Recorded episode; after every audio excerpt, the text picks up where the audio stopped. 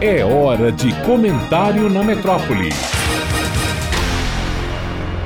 Quando criança, acreditamos inocentemente que o mundo é dividido em dois tipos de pessoas: as do bem, que trazem sorrisos, e as do mal, que provocam tristezas. Acho que parece mais fácil, mais lógico, mais óbvio. Com o tempo, no entanto, conforme amadurecemos, as coisas vão ficando complicadas, porque percebemos que, na verdade, em todas as pessoas, inclusive em nós mesmos, há um pouco de sentimentos ruins, mas talvez a grande diferença esteja na existência de dois outros tipos de pessoas: as que refletem sobre o que sentem e pensam antes de agir ou falar com desrespeito, e as que não se dão a esse trabalho. Essa reflexão talvez seja o que Rousseau nos explicou sobre trazer a razão ao homem natural, que é aquele que apenas age segundo o seu instinto. Acontece que há homens destes que banalizam o mal e que deliberadamente concordam com atrocidades, preconceitos e que enaltecem horrores, o que pode nos provocar repulsa e desejos maldosos. Então, diante de situações assim, convém nos perguntarmos e refletirmos: desejar o mal a quem nos faz mal é do bem?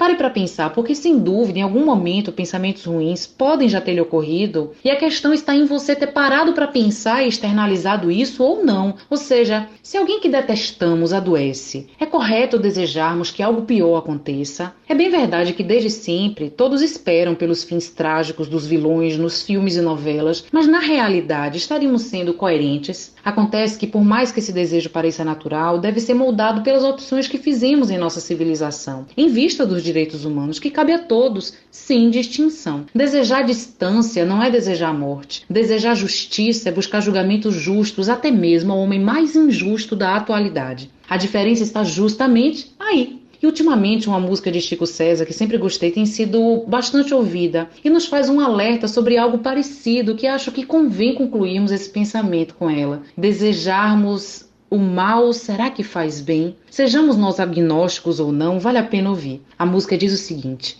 Deus me proteja de mim e da maldade de gente boa, da bondade da pessoa ruim. Deus me governe e guarde, ilumine e zele assim. Camila Vasconcelos, advogada em Direito Médico e professora da Faculdade de Medicina da UFBA, para a Rádio Metrópole.